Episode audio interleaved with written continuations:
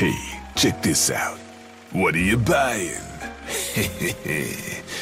Heard that in a game once.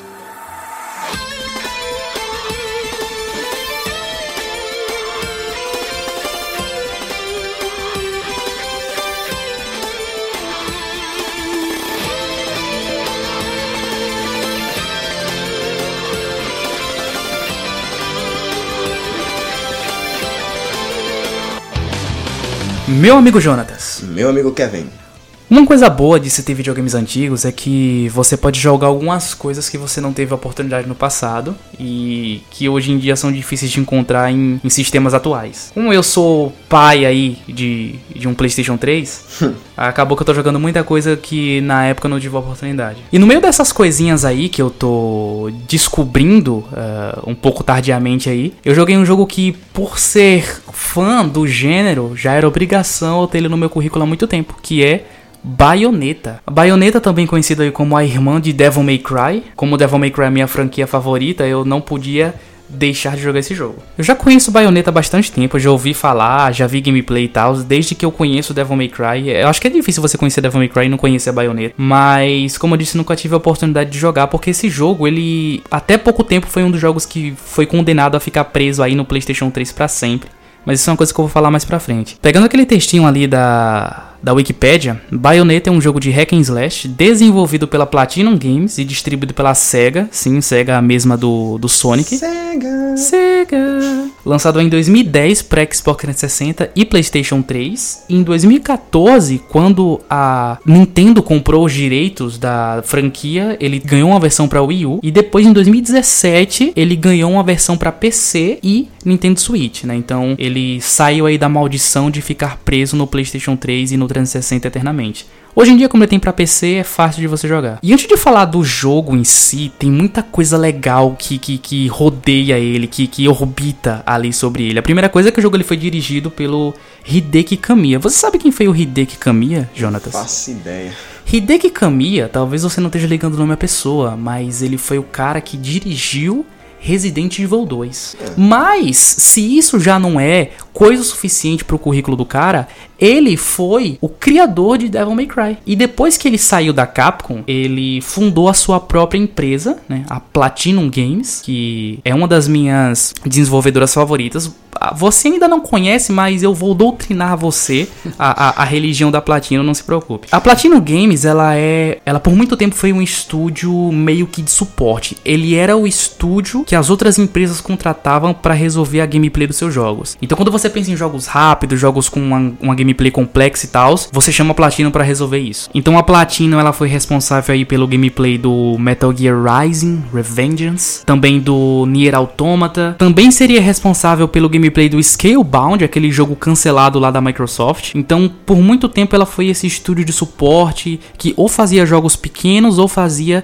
jogos encomendados para outras empresas. E Bayonetta é um desses jogos, porque apesar de ser inteiramente desenvolvido pela Platinum, esse jogo ele foi bancado pela SEGA. Só agora, né, pouco tempo atrás aí, que a Platinum ela conseguiu crescer e virar meio que um estúdio independente, né, assim, um pouco dono do seu próprio nariz, né, porque a Platinum ela sempre foi meio que essa essa essa putinha paga aí, né, quem pagasse mais é, con- contratava ela. E agora que eles estão conseguindo desenvolver os seus próprios projetos sem, sem ter que depender do dinheiro de, das, das empresonas aí, né, das titãs do, da indústria. Mas o jogo ele começa com a baioneta em um cemitério, vestida com as roupas de freira, fazendo uma oração assim. Junto a ela tem um homem chamado Enzo. Quando você olha pra baioneta e pro Enzo, você pensa assim, tá, tem nada a ver um com o outro. O que é que o Enzo tá fazendo aí, né? Porque o Enzo é, é esse personagem que.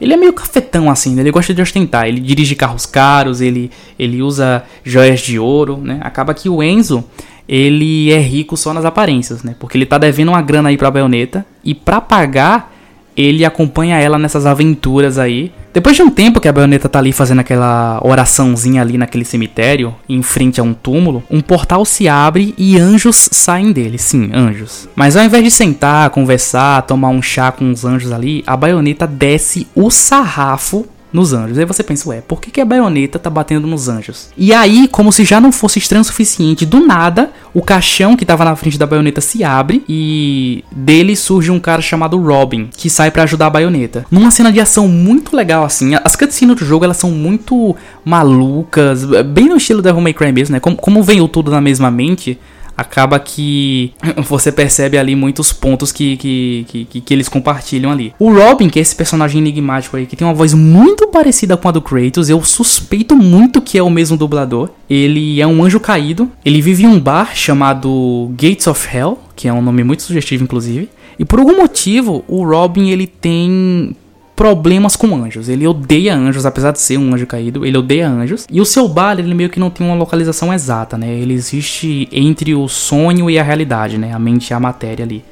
E é nesse bar que você pode comprar equipamentos e armas novas e habilidades novas para a baioneta.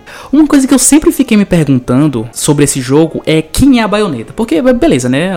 O, jogo tem o nome da protagonista, mas o que é a baioneta? Era uma coisa que eu sempre ficava pensando assim. Porque o Dante a gente sabe quem o Dante é. O Dante, o Dante ele é, é, é um filho de, um, de uma humana com um demônio que é um caçador de demônios, né? Ele, é, ele tem uma empresa chamada Devil May Cry que é a empresinha dele para caçar demônios. Beleza, até aí tudo bem, mas quem é a baioneta? Quem é a baioneta? Você me pergunta, né? Logo no começo do jogo, é, logo na primeira cutscene, assim, é revelado que a baioneta ela teve sua memória apagada, né? Então é aquele típico clichê que você vai descobrindo as coisas conforme o seu personagem vai descobrindo também. E a baioneta, ela faz parte de um clã de bruxas chamado Umbra Witchers. Essas Umbra Witchers são responsáveis por caçar e mandar de volta pro céu anjos que não estão se comportando direitinho, né? Então é por isso que ela tava descendo o sarrafo nos anjos lá no começo do jogo.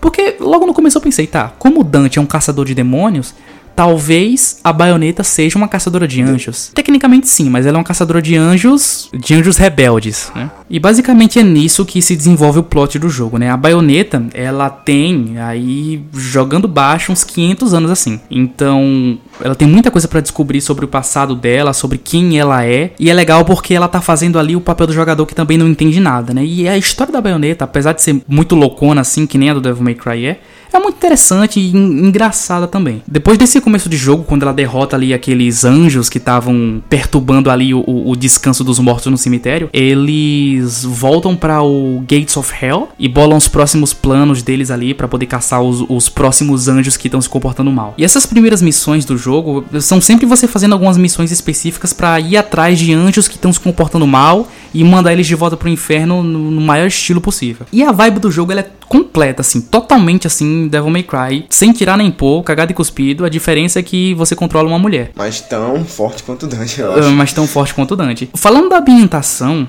é, ela é muito vibe Devil May Cry também, né? E é uma coisa que eu vou falar muito, inclusive, é o como esse jogo parece com Devil May Cry. Mas ela é um pouco mais puxada para o 4, assim, né? Então tem castelos enormes, cidades lindas e bem detalhadas. O gráfico em si do jogo, graficamente falando, ele não é bonito. Ele não era bonito nem na época que ele foi lançado. Ele é quase preto e branco, ele tem um sério problema com cores, mas assim, ele não é bonito em polimento, mas ele acaba que é bonito nas arquiteturas e nas construções e isso compensa. Mas assim, a história, a ambientação, o plot, nada disso importa. O que importa quando a gente tá falando de jogos estilo Devil May Cry é gameplay. E era isso que eu tava mais curioso para saber o que, que esse jogo ia trazer de novo, né? Eu, eu, eu tava curioso para saber se ele era realmente um Devil May Cry feminino ou se ele ia trazer alguma coisa nova e ele traz. Eu tentei procurar uma analogia para explicar em uma frase só o que seria o gameplay de Bayonetta comparado ao Devil May Cry. E eu acho que Bayonetta está para Devil May Cry como Tekken está para Street Fighter. O Jonatas eu acho que nunca jogou nem Tekken nem Street Fighter, né? Hum, cara, só um pouquinho de Street Fighter, só um pouquinho. Então, Tekken, ele tem uma particularidade no combate que cada botão controla um membro específico do personagem, né? Então, então é um botão específico pro braço esquerdo, pro braço direito e outro pra perna esquerda e pra perna direita, né? Então, hum. quadrado, X, triângulo e bola, cada um controla um membro do, do personagem que você tá controlando ali. Em Street Fighter, Mortal Kombat não tem isso, né? É um botão para ah. fazer tudo, no máximo dois, né? É, um botão para chute e outro para soco. O Bayonetta, ele, ele tem um pouco disso, porque Devil May Cry até hoje, né? Mesmo no, no 5, ele, ele sempre carregou a mesma filosofia, que é o quê? É um botão só para atacar. É quadrado para fazer tudo, né? A variedade de combos, né, e, e, de verbos que você pode transpor ali pro combate tá em outras coisas, né? Tá em você é, mesclar é, pulo ou esquiva junto com ataque, ou, ou diferentes jeitos de, de, de, apertar o botão ali, né? Apertar e segurar, ou, ou apertar várias vezes rápido. É, é, nisso que se dá os combos diferentes de Devil May Cry. Em Bayonetta é uma coisa meio Tekken, assim, né? Porque você tem um botão específico para socos e outro botão específico para chutes. E isso já faz os combos de Bayonetta serem já o dobro do de Devil May Cry. Não satisfeito, o que foi que os caras fizeram? Quando eu tava falando do Devil May Cry no cast passado, se eu não me engano, depende de quando esse cast vai sair, eu falei de como Devil May Cry 4 é um jogo brega, porque o Nero ele tem uma espada que acelera e passa de marcha. O quão isso diz sobre a breguice desse jogo, né? Bayonetta é tão brega quanto, porque ela carrega quatro pistolas com ela, né? Duas ela é, carrega na mão normalmente, né, para poder atirar e tal. E duas ela prende no calcanhar. É isso que eu queria perguntar a você. Como é que funciona essas pistolas no calcanhar, cara? Então, cara, assim, é, ela é uma bruxa, então é magia, cara. Ah, magia. Porque eu nunca consegui entender a logística disso aí. Não faz nem sentido, cara. Mas sempre que você chuta, automaticamente já, já sai um tiro da arma, né? Então, não sei como é que funciona, mas né? Vamos supor que seja magia. Cara, eu bato palmas porque é muito criativo isso é, aí. É muito criativo, né? Quando você vai pro Gates of Hell e você compra armas diferentes, você pode escolher onde que você vai colocar essas armas. Ou nos pés, ou nas mãos. Você pode comprar outros tipos de pistola, outras armas para você mesclar com outras. Assim, tecnicamente você tem quatro slots para colocar as armas que você quiser, né? Então você pode usar espadas junto com, com as pistolas. Meio que você pode ir criando o seu combo ali, né? O, o, o, o jogo é muito criativo, assim, no sentido de que ele, ele, ele dá o, os verbos para você, para você transpor do jeito que você quiser. A variedade de combos que Bayonetta tem, eu acho que é a maior desse, desse tipo de jogo, assim. É quase infinito. Porque vai da sua criatividade, vai de como a sua imaginação vai criar o combo. Isso é bastante interessante, cara. É bastante interessante, porque Devil May Cry chega um ponto que você já sabe tudo. Já sabe todos os combos e, e, e sabe fazer altas acrobacias e tal, sabe, sabe cambalhotar lá e tal. No Bayonetta, você nunca sabe o suficiente. Você sempre tem alguma coisinha a mais pra, aprender e tal, e isso é muito legal. Mas, no caso, no Devil May Cry, se você apertar só quadrado, que é bater, você consegue vencer quase todos os inimigos. Sim. No Bayonetta, tem essa... É, o os combos eles são importantes para você passar, né? Avançar no jogo? Então, isso aí era uma coisa que, que eu tava esperando que você perguntasse, porque Bayonetta é mais difícil do que Devil May Cry, cara. Eita. É, é, é, muito mais difícil. Essa dificuldade, ela tá na velocidade do jogo. O jogo é muito veloz. Ele é mais veloz do que nenhum Devil May Cry jamais foi. Ele é muito rápido, assim. A um ponto que mesmo eu, que tô acostumado com esse tipo de jogo, demorei um pouco para me acostumar. Você precisa inventar combos diferentes sempre, você precisa estar tá sempre se reinventando, porque como o jogo é muito difícil, os inimigos eles não vão esperar para você dar ataque simples, que nem só quadrado, quadrado, quadrado, ou triângulo, triângulo, triângulo. Você tem que estar tá sempre é, mudando de arma, inovando e criando combos novos. Cada inimigo ele tem um ataque que ele vai responder mais do que outros, ou, ou, ou ataques que vão deixar ele mais vulnerável do que outros. E cabe a você ir destrinchando ali o, o a mecânica do jogo para descobrir isso. A Bayonetta ela é praticamente uma Daina dos Santos, assim. Eu nunca vi uma personagem para cambalhotar tanto que nem ela. Como essa personagem cambalhota, meu Deus do céu. Eu assim, tenho uma pergunta para fazer sobre, sobre isso para você. Porque, não sei se você conhece, mas é, recentemente teve discussões tal no Twitter sobre sexualização de algumas personagens nos videogames. E a baioneta tá incluída porque eu fui ver né, alguns pontos do jogo e algumas cinemáticas, alguns momentos assim de, de, de vídeo, imagem da, da baioneta, ela é muito sexualizada, né, cara? Então, isso é um problema. Porque, um, Bayonetta é um fruto da sua época, né? A gente tá falando de 11 anos atrás. Com certeza. E dois, é um jogo feito por japoneses. é. Então, assim, ela é muito sexualizada, assim, e às vezes incomoda. Pra mim não incomodou tanto porque eu gosto da safadeza, né? O, o, fogo da safadeza queima dentro de mim. Mas pra uma pessoa um pouco mais sensível, ou, ou pra uma pessoa normal, né? Porque eu não sou normal, eu sou totalmente esquisito, acho que chega a incomodar. Porque toda hora, toda hora é um é close no peito. É de graça, sabe, cara? Você falou das cambalhotas que ela dá, né? É justamente uhum. nesse momento dessas cambalhotas que dá uma sexualizada que não tem sentido, cara. Não é muito de graça massa, sabe? E toda hora é um close no peito, é um close É. na bunda, assim. E a, e a baioneta, ela foi uma personagem feita pra ser assim. Não tem muito pra onde fugir, né? Ela é assim em todos os jogos e tal, mas é uma coisa que chega a incomodar, sim. Mas isso não tira o brilho do Brilho jogo. Não, com certeza. Mas é um fato único, sabe? É muito diferenciado assim, É no- no peculiar, peculiar. E, e isso tá incluso até na lore, porque as Umbra Witchers, elas usam da sedução pra desestabilizar os seus inimigos. Daí você se pergunta como que um anjo vai ser seduzido por uma humana, não pergunte como. E, cara, fora que esses anjos aí no, no jogo, eles parecem mais demônios do que anjos, né? Então, eles, eles são. Eles, eles têm um, um design, assim, bem peculiar, muito chupado, assim, do Devil May Cry. Com certeza. Principalmente o 4, né? É, esse jogo ele é muito parecido com o Devil May Cry 4. Eu vejo como ah, eles quererem mudar, já que Devil May Cry são demônios, vão mudar e vão colocar anjos, só que não mudando visualmente a estética deles, né? Porque É, não muda muito. Esteticamente, eles são quase que iguais. Se você tirar screenshot dos dois jogos e me perguntar qual é qual, eu não vou saber. Exatamente. E assim, cara, Bayonetta é um jogo muito gostoso, velho. É muito gostoso. Se eu não trabalhasse com videogames e tivesse que jogar muitos jogos pra poder falar, eu acho que eu ia zerar esse jogo mais umas 80 vezes, assim, sabe? Porque ele é muito gostoso, velho. É muito gostoso. Eu acho que se eu tivesse que ir pra uma ilha deserta e tivesse que levar só um jogo, eu levaria a Bayonetta. Porque eu zerei ele essa madrugada, né?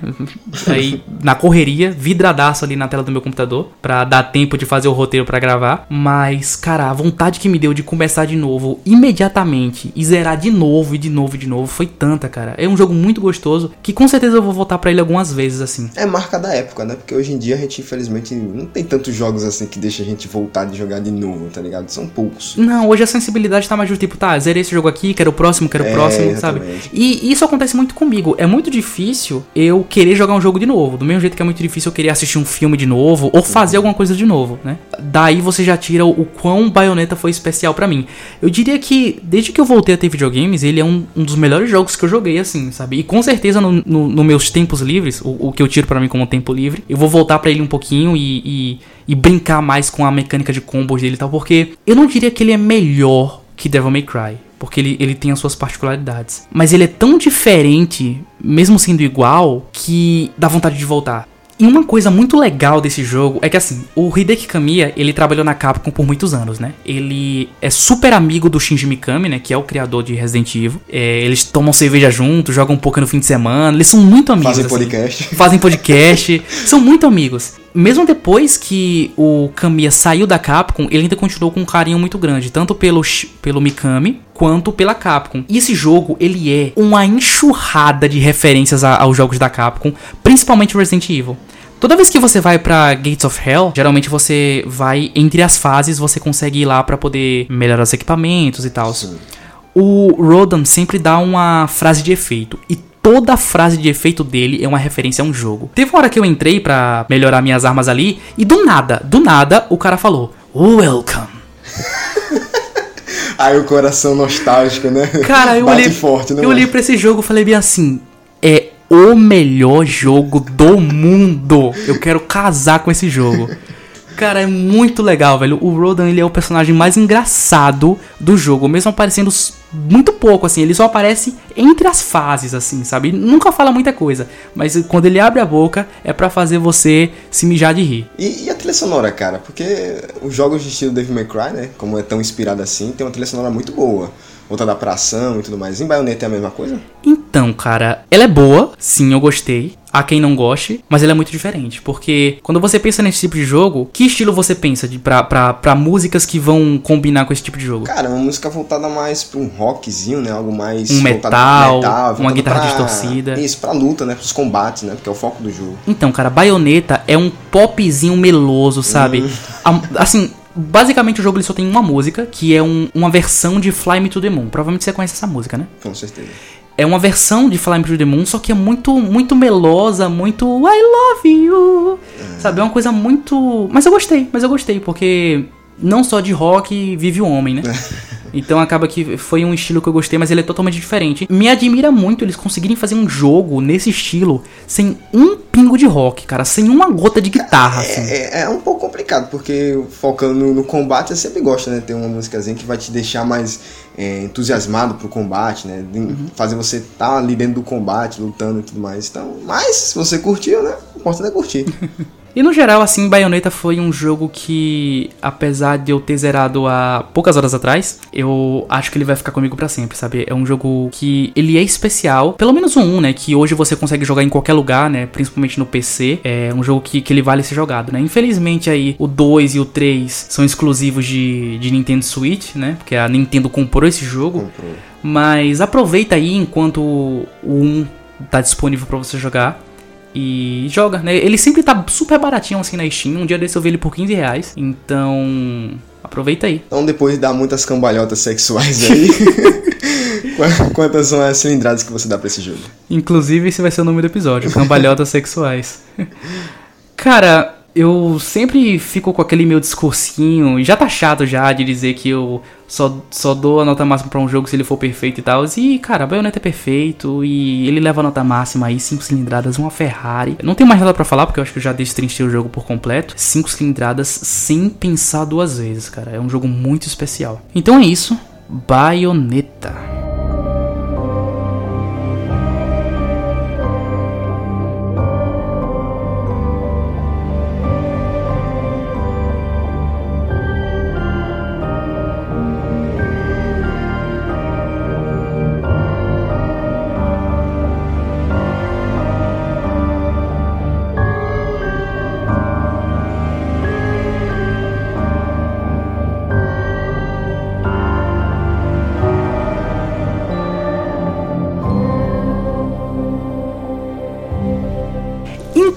Enquanto eu estava aí cambalhotando sensualmente, você estava tendo pequenos pesadelos, né? Isso?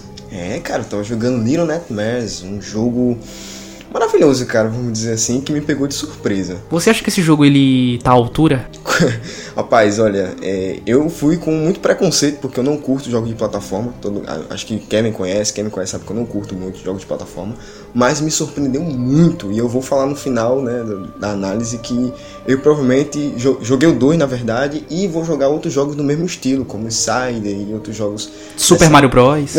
não, mas acho que plataforma voltada pro Survival Horror, né? Que é o foco do jogo, né? Uhum. O gênero do Little Nightmares é aventura, plataforma, como já disse, e survival horror. Desenvolvido pela TCL Studios e distribuído pela Bandai. Nossa querida e saudosa Bandai, né? Bandai aí, a Bandai Namco. É, Bandai. Lembra quando a Bandai era separada da Namco, cara? É, assim, houve uma época que, a- que foi moda as empresas se casarem, né? A Square se casou com a Enix, a Bandai se casou com a Namco, Isso, a, não muda o nome, né? Continua, né? a Koei se casou com a Tecmo, e aí não muda o nome, fica só junto os dois nomes e pronto. É, pra economizar criatividade, né? Data de lançamento do jogo foi dia 27 de abril de 2017. Um joguinho nem tão antigo assim, né? Mais recente. Pra PS4, Nintendo Switch, Xbox One, Google Stadia. Sim, esse jogo veio pro Stadia, cara. E PC. O Google Stadia, ele é o único videogame que só tem dois jogos, né? Cyberpunk e Little Nightmares. Little Nightmares é um jogo de conto sombrio com elementos de terror que faz você enfrentar os seus medos de infância. É o foco do jogo, onde você controla um personagem chamado Six, tá? Seis, Six. Uma personagem feminina que não aparece o rosto dela, tá? Mas é uma personagem feminina, porque todo o enredo, o enredo do jogo, tá? A história do jogo, a lore do jogo é contada na sinopse. Praticamente é isso, porque o foco do jogo não é história, não é enredo, é gameplay. Eu vou chegar nesse ponto. Só que é só na sinopse que você descobre que o nome da personagem é Six e que ela é uma personagem feminina. Então no jogo não tem absolutamente uma gota de texto pra De você texto. ler e aprofundar a lore. Sequer tem diálogo, eu vou chegar nesse ponto aí, mas é, o foco do jogo é você fugir de um navio imenso, tá? E misterioso, habitado por almas corrompidas que procuram por sua refeição. Sim, um negócio muito macabro, bem sombrio. É o, o tom do jogo inteiro nesse contozinho em que você é um personagem pequeno em um mundo gigante, em um navio gigante repleto de monstros e bichos que querem te comer e comer tudo que há. Um personagem bem little, né? É. o jogo busca transportar você para uma mente infantil, sabe? Num pesadelo, fazendo você se deparar com diversas situações assustadoras, angustiantes e macabras. É literalmente isso. Ele faz de você te reconectar à sua criança anterior. Sabe quando você é criança e tudo causa medo?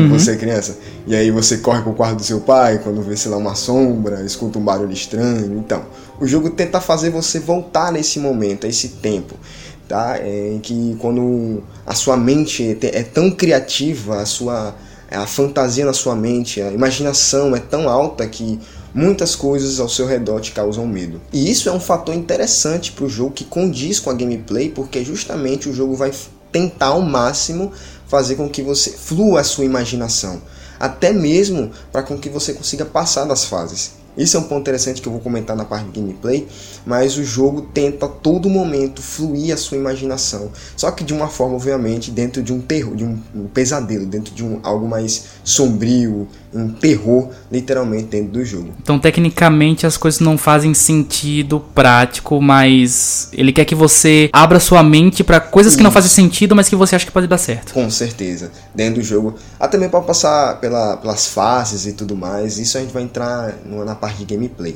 O jogo recebeu ótimas críticas tá, quando foi lançado, realmente foi um jogo que surpreendeu todo mundo, inclusive eu que joguei, tá? Então, é, recebeu também teve muitas vendas o jogo e é um jogo aclamado que foi tão aclamado que fizeram dois e teve muitas DLCs também tá? Se for listar aqui eu acho que se não me engano é mais de seis DLCs se não me engano. Tá beleza. Você tá dizendo aí que é um jogo aclamado bonitinho fofinho bem little bem nightmare mas assim, eu olho para esse jogo e eu fico imaginando que, que raio de história que esse jogo tem, assim, porque parece, parece uma coisa muito esquisita. Como que o jogo começa? Me fale sobre o enredo do jogo. O que, que é você que está fazendo? Então, eu ia, eu ia chegar nesse ponto agora porque os, o jogo começa simplesmente com o seu personagemzinho, né, acordando dentro desse pesadelo, dentro desse navio, vamos uhum. dizer assim, que é um pesadelo, uhum. acordando e só. E você começa a andar tá avançando dentro do navio e não há nenhum diálogo sequer dentro do jogo, tá? Não há informações nenhuma a não ser o que o jogo passa a você visualmente. Então o jogo ele conta a história para você totalmente através do cenário. Através do cenário. Ele te ele faz você entrar dentro da história através do cenário, através do visual, sem contar nada. Então, isso faz com que o enredo seja quase que 100% interpretativo, né? Exatamente, né? todo interpretativo. Sabe quando você joga Dark Souls Dark Souls conta muito da história é, através de, de, do cenáriozinho, dos cenários. Cenário, descrição de, de item e tal. Exatamente. Silent Hill também tem um pouco disso. Isso, né? Assim, esse é o tipo de história que eu particularmente não gosto, porque eu sou burro. Né? eu, eu, eu tenho dificuldade em, em, em, pensar. Então, assim, já me perdeu aí. Não, com certeza. Por exemplo, um exemplo disso também é, é The Last of Us. The Last of Us também conta a história através do cenário, né? A gente já conhece isso, quem já falou de The Last of Us aqui várias vezes mas o, o Little Nightmares ele tem um, um, diferencialzinho, sabe? Que é como você tá tão envolvido, você fica, acaba ficando tão envolvido ali nesse pesadelo, nas situações ali que tá acontecendo com o Six, né, com o personagem, que é um enredo em si, mesmo sendo interpretativo, você não se importa tanto. Eu mesmo, eu simplesmente tenho momentos que eu esquecia que eu estava dentro do navio. E simplesmente só me importava com o que estava acontecendo ali naquele momento ali, que será tá sendo perseguida por um, por um monstro, é tendo que fugir, é tendo que passar por um puzzle. Então, como o jogo não foca no enredo, ele foca na gameplay, ele foca no visual, o enredo acaba sendo uma coisa muito pequena, muito inferior para você se preocupar. Muito little. É, muito little. Até mesmo a interpretação. Eu confesso que eu passei o jogo e só interpretei alguns poucos momentos, sabe? Eu usei meu cérebro para poder interpretar alguma coisa.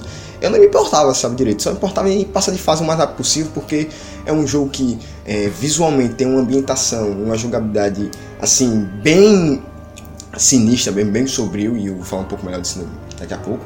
Mas é a sinopse de jogo que revela tudo que é importante sobre o enredo. Que é o que? Ajudar a Six a fugir da Abocarra, é o nome do navio, Abocarra. Um navio imenso e misterioso que é habitado por almas corrompidas. Está na sinopse, é o enredo que você precisa saber. O resto é interpretativo, fica com você. Se você quer ou não interpretar, o jogo te deixa livre para isso, tá? Você pode zerar ele totalmente sem nem entender o, o, onde a Six está, o que está passando com ela, a interpretação. Fica muito aquele quem está jogando. Isso é um ponto bom, né?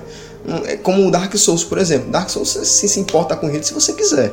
Ou você simplesmente quer vai lá e só pra matar chefe, matar monstro. Então dá pra só desligar o cérebro e simplesmente e, jogar. Exatamente, só ir. Ligar na verdade nem o cérebro, é só a imaginação para você passar pela, pelos momentos lá do jogo. E conforme o jogo avança, há muitos mistérios também, situações interpretativas que eu já falei, né? Que geram perguntas no final. Mesmo que você ignore a, a, o enredo interpretativo, você vai terminar o jogo com muitas perguntas. Que provavelmente vão ser respondidas nas DLC, né? Exatamente, eu suponho. Muitos. E fora que, tipo, essas perguntas, ah, algumas dessas perguntas, é, você sabe que a resposta tá no jogo, só que você simplesmente não, talvez, eu, da minha parte, né? não prestei tanta atenção, não interpretei tanto, mas eu pesquisando, né, vendo pessoas que jogaram, né, lá na, na Steam mesmo, muitas disseram que entenderam parte do jogo, responderam muitas perguntas através da gameplay, jogando, voltando em alguns momentos no jogo para passar por outras situações e assim foram interpretando melhor o final do jogo.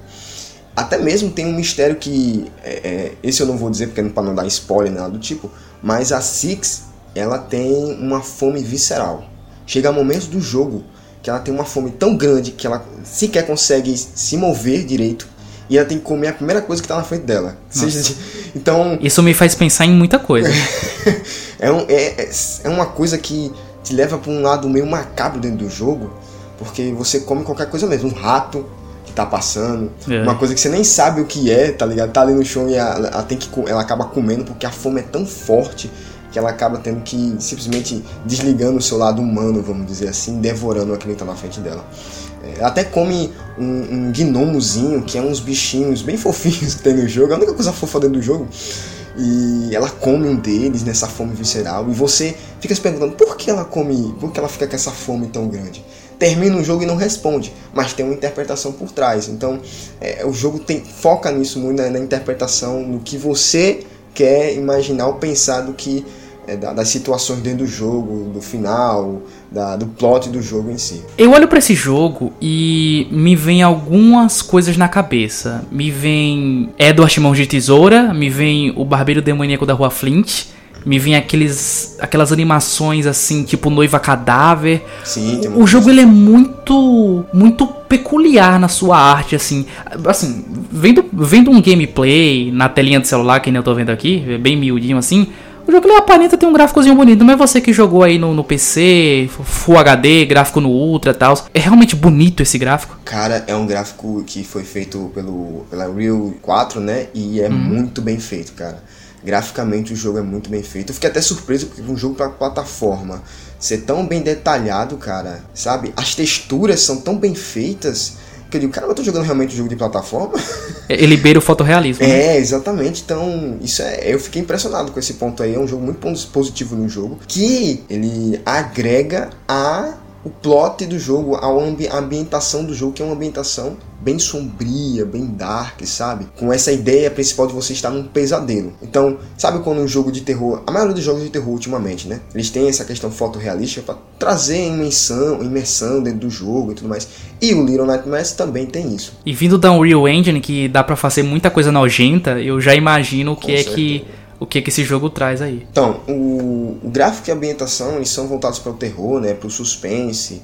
Tem, então tem lugares pouco iluminados, cenários o jogo é muito escuro, muito escuro, também bem dark mesmo, visuais que trazem um clima pesado, tá? É uma sensação, ele, o jogo consegue trazer a sensação de que você está num pesadelo. É incrível isso. É a constante sensação de que você precisa fugir daquele lugar. Daquele lugar. É por isso que eu digo que a interpretação né, da, da, da lore, né, da lore não, perdão, da história do jogo, do enredo, é ficar muito para trás quando você só foca na gameplay. É, se nem o seu sonho você entende que sai a história desse jogo. Exatamente. Então, o jogo foca muito nessa sensação de que você precisa fugir. Então você simplesmente ignora a história, a interpretação, o enredo, foca só em fugir dos inimigos que estão te correndo atrás de você, dos lugares sombrios. Cara, tem momentos assim no jogo que a ambientação é tão bem feita, é tão dark, tão sombria que eu disse, não, eu tenho que correr daqui o mais rápido possível, tenho que fugir daqui. Você insta, liga o. A, liga não, a, aperta, aperta o botão e a, a Sigs ela usa um fósforozinho, liga a luz. É uma luzinha bem pequena, sabe? Uhum. Bem fosca mesmo mas é aquele é um pouquinho de luz que te deixa seguro do que pode estar assim, à sua frente. Então o jogo trabalha muito bem o seu psicológico através do, do da, do, da ambientação, com suspense, com terror, com a escuridão. Isso é muito interessante. Eu tenho uma pergunta para fazer. Não precisa responder se foi spoiler, mas dada toda essa escuridão, eu prevejo muitos jumpscares nesse jogo. Cara, e pior que não tem jumpscare, velho. Graças a Deus. Não, não é um jogo focado nisso tá? É, quando esse jogo é focado no cenário, tá? E o cenário traz peculiaridade que é a comparação de tamanhos. Os elementos no ambiente, os elementos no cenário, eles são enormes em comparação à sua personagem, né, a Six, que é pequenininha, tá? Que é uma criança. E isso remete muito a quando você também é criança. é, pra você que não tá entendendo quão pequena ela é, ela tem que escalar degraus. Exatamente. Então, ela é muito pequena em comparação ao cenário. E isso remete à nossa infância, porque quando você é pequeno, é por isso que eu digo, o jogo todo momento tenta fazer voltar a seus, os seus temores e situações de infância. Porque quando você é pequeno, tudo é grande para você, né? Quando você é criança, né? Uma, uma, uma cadeira que hoje em dia você sendo adulto é pequeno, não é nada para você. Quando você é criança, é praticamente uma montanha, um guarda-roupa é uma montanha. Então o jogo tenta trazer isso, focando que a todo momento é uma pressão psicológica, sabe, cara? De que você, a sensação de que você é inferior a tudo. E tudo é perigoso. Então aumenta o suspense, aumenta a sensação de que você precisa fugir, de que você é vulnerável a qualquer tipo de problema, impulsionando você a fugir, a, a tentar o máximo se defender e, e querer sair o, o, mais rápido possível de, das situações, dos cenários são simplesmente terríveis para você, como sendo uma pequena, uma, uma criança pequena. É, eu olho para esse jogo e o, meu, o sentimento que eu tenho, é claro, eu tô assistindo, né, não tô jogando. Enquanto o Jonas está falando, eu tô vendo o gameplay. Mas o sentimento que eu tenho não é de medo, é de desconforto, assim. Não, Sim, é, não é uma coisa tipo eu tô jogando Outlast, é uma coisa um pouco diferente, né? Eu, eu fico desconfortável, me dá um, um, um, um, frio na barriga, assim. Não, não é necessariamente medo. O jogo não traz esse medo todo também. Não, né? não. Não é um, não é um, um Visage, né? Que tá sendo tá lançando agora. Não, não é um jogo focado, não é um jogo tão terror assim. Só que eu digo, quando eu digo terror, e isso aqui você vai ver em muitas pessoas que jogaram é porque esse, esse desconforto que Kevin falou é tão grande durante a gameplay, sabe? Que se você, por exemplo, não liga o fósforo, cara, tem um pouquinho de luz, qualquer coisa que apareça, qualquer coisa esse movimento ali, vai te fazer sabe, o coração dá uma leve acelerada assim, você uhum. tem que fugir, tem que sair daqui, o mais rápido possível. E obviamente você estava jogando com fone de ouvido no talo, né? Exatamente. E olha, eu vou entrar nesse ponto, mas o sound, sound design do jogo é incrível, tá? e tudo cooperando para a imersão. E é interessante que, voltando mais um pouquinho na ambientação para finalizar, é que ela, como eu comentei, ela faz naturalmente deixar sua imaginação, sua imaginação fluir, tá? O que contribui para você avançar no jogo. Voltando para indo para a jogabilidade, né? Fazendo a sua imaginação fluir, você consegue passar dos puzzles. Hum. Então, como o jogo alimenta a sua imaginação e traz um, um, um negócio mais interpretativo, né? Você vai usar a sua imaginação para saber, beleza, como é que eu passo disso aqui? Se eu fosse como uma criança, porque você não tem como pensar como adulto, porque como adulto, se você vê um degrau ou alguma coisa assim, você sabe que é fácil de passar. Né? Mas uhum. como uma criança, há buracos, há lugares no cenário que uma criança pode se esconder facilmente e ali talvez esteja o segredo do puzzle, sabe? Então, é, olha como é interessante, como é algo único, peculiar que você não encontra em outros jogos sabe? Isso me pegou de um jeito tão, tão maravilhoso que eu disse, caramba, que jogo bacana de se jogar. Nessa parte de você interpretar os puzzles, você tem que passar por eles. E não são puzzles difíceis, tá? Mas é a coisa que mais você vai fazer no jogo, mais né? vai fazer no jogo. Eu, eu sinto Além que de fugir dos monstros. Eu sinto que o jogo, ele, ele não tem muitos verbos que você pode transpor, né? Não, não tem combate, coisas assim. Então o que mais você vai fazer é fugir, se esconder e puzzles, é isso? Isso mesmo. E já entrando né, na jogabilidade, né? É, ele possui uma, uma mecânica de resolução de puzzles e uma plataforma com uma jogabilidade bem simples, cara, e muito bem feita. É bem simples mesmo. Você anda, corre, se agacha, desliza quando você aperta para correr e se abaixar ao mesmo tempo. Você desliza, você é, escala e liga um fósforozinho. Só. Tem um botão específico só pro fósforo. Só pro fósforo. E só, cara. Não há muito o que fazer além disso. Você jogou esse jogo no PC, não é? Sim. Eu vou supor que pra ligar o fósforo é o F. Caramba, agora eu não lembro. e, cara, é muito bem feito e se encaixa muito bem, sabe, dentro do jogo. Porque é. Mesmo que você não. Talvez você não, não queira aceitar tão bem isso, mas é um survival horror o jogo. E sabe, vocês sabem que Survival Horror, um jogo Survival Horror que tem muita mecânica, tende a não ser algo muito bom. Sim. Os Survival Horror são focados em jogos que não tem muita mecânica, é coisa simples. É você correr, nem sequer defender você pode às vezes, né? É só você correr mesmo, saltar, pular. O seu é, medo ele vem, o seu medo ele vem de carência de ações que você pode fazer. De meios de você conseguir enfrentar aquele problema, aquele inimigo, aquela situação. E o Little Nightmares tem muito disso. É, a dificuldade é baixa, tá? Então. Qualquer um consegue zerar? Com certeza. Só que ao mesmo tempo são bons desafios, cara. Não são coisa muito rasa, não. É, são muito bem feitos os desafios. Os puzzles também são muito bem criados, bem criativos mesmo.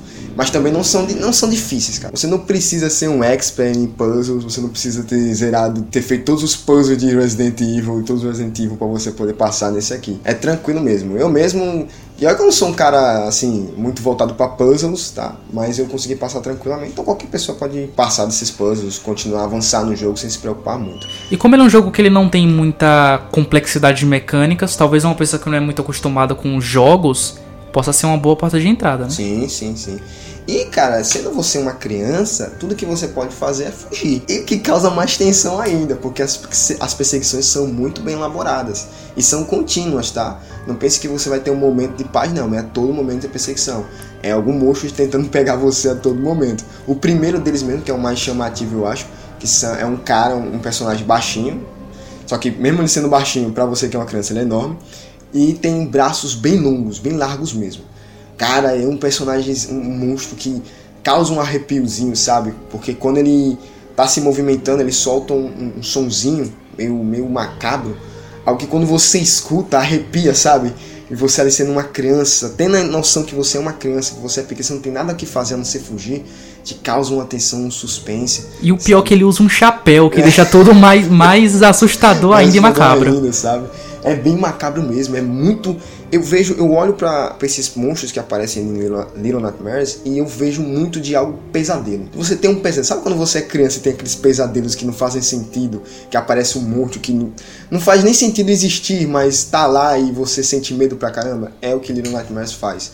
Isso aí é muito bem elaborado, muito bem feito, com as perseguições que não são eletrizantes, são aquelas perseguições hum, é, épicas e tal mas são perseguições que vão explorar o máximo do seu tamanho, principalmente, você é pequeno, então você vai poder se esconder em muitos lugares que os monstros não vão conseguir alcançar porque são maiores, além de também usar muito do cenário para você conseguir driblar eles, é, parar eles, como por exemplo derrubar alguma coisa em cima deles e assim por diante. São perseguições bem elaboradas que usufruem muito do cenário ao seu redor. E as criaturas, né? Tem um aspecto medonho, velho. É, são bichos feios mesmo. Algo, algo bem macabro mesmo. E também são monstros únicos, sabe? Não é aqueles monstros que vai. Repetindo. É, é não é repetido. São monstros diferentes, com estratégia diferente para você fugir deles, tá? Com é, aspectos únicos, tá? O segundo mesmo, que são dois gêmeos da cozinha, dois gordão, sabe? Bem com a cara toda chupada, parecendo um sapo é um negócio bem feio mesmo, algo que é, mexe com a sua imaginação, mexe com a sua cabeça ali vendo. Isso é muito interessante. É bem unreal nessas coisas nojentas. Assim. É, cara, te deixa dar um, um, um fio na espinha, assim. Porque o jogo, como eu disse, ele tenta fazer com que seja imersivo.